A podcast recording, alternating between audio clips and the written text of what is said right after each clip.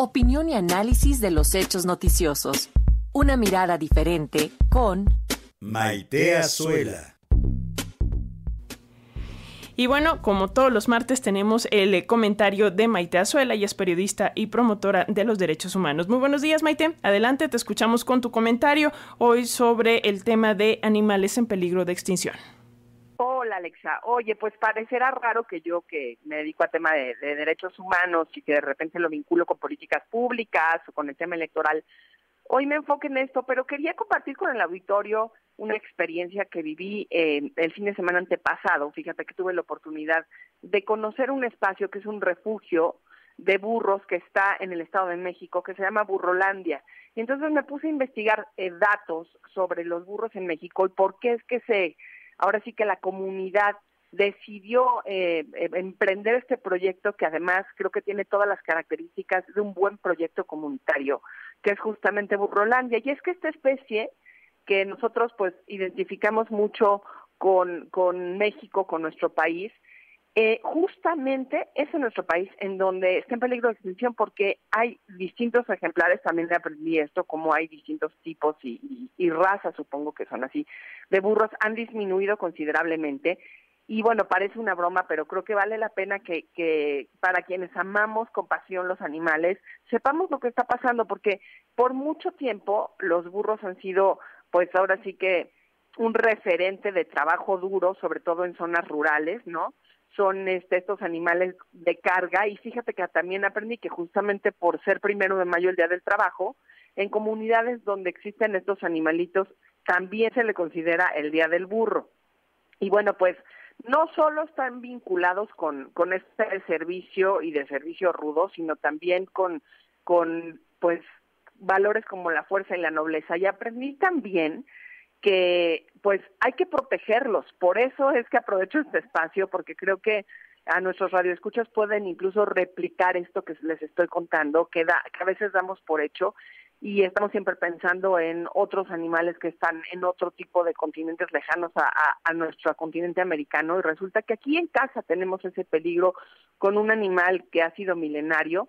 Miren, de acuerdo al reporte del sitio de investigación y desarrollo, en 1991 la población de burros en México era de 1.5 millones. Ahora ha bajado a 300 mil y, si, y, y quizá haya unos que no están contados, entonces se considera que máximo, máximo puede haber 500 mil. Y bueno, son diferentes las causas que pueden llevar a esta especie que está en extinción. Sobre todo se imaginarán pues que hay mucha modernidad y uso de tecnología en las labores agrícolas y obviamente pues ya no hay tanto interés por explotar y el desinterés por conservar a los burros ha ido creciendo. En donde está Burrolandia, lo que sucedió es que había carreras de burros. Esto me pareció también muy interesante. Y hace algunos años todavía había, por ejemplo, 100 burros compitiendo.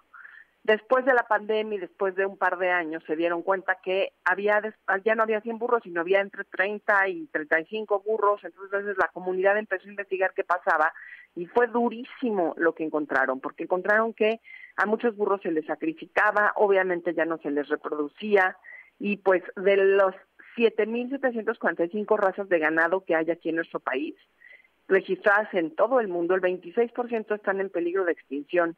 Lo que me pareció muy duro es saber que se les sacrifica. Entonces, lo que hace este refugio es eh, pues intentar recuperarlos de manos de estos dueños que ya no quieren eh, tener a los burros, algunos burritos están lastimados, los ves pues completamente viciados de alguna de sus extremidades o del hocico. Y bueno, es interesante ver que, que, que aunque muchos los relacionan con animales poco inteligentes, en realidad, eh, pues comparados por ejemplo con los caballos, están mucho mejor adaptados para vivir en el desierto.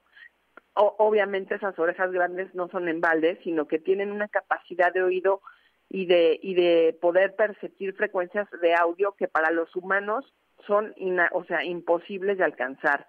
Y otro de los sentidos más desarrollados de estos esquinos es el olfato. Les permite detectar olores a 10 kilómetros de distancia. Es interesante ver además que su aparato digestivo es mucho más resistente que el de los caballos, viven más que los caballos, ¿no? Eh, y bueno, pues ellos son solitarios y pueden llegar a tener una vida de hasta 40 años. Es importante por eso que pensemos en que no solo en México está eh, este refugio Burrolandia en Otumba del Estado de México, sino también en Europa ya existe el refugio del burrito. Y, bueno, creo que todos podemos aportar, primero visitándolo, yo creo que llevando a nuestros hijos a, a Burrolandia, que además está muy cerca de la Ciudad de México, pero además aportando con nuestra visita y puedes adoptar, los burros se quedan ahí, obviamente no te llevas ninguno a tu casa o a tu rancho o a tu espacio físico, sino que con una cantidad mensual puedes aportar para que la comunidad de Otumba en el Estado de México pueda mantener eh, pues esta labor y, y, básicamente evitar la extinción del burro y hacer todo para que su supervivencia y su, y su bienestar queden garantizados. Ahorita cuando a mí me tocó visitar el lugar, había 81 asnos y me tocó incluso abrazar a un cachorrito. Entonces es una experiencia que quiero compartir con el auditorio y bueno, pues ya volveremos a temas de derechos humanos, pero creo que los derechos de los animales también son responsabilidad nuestra, Alexia. Te dejo y nos escuchamos. Pues muchísimas gracias, Maite, por traer estos temas a la mesa y nos escuchamos el próximo martes.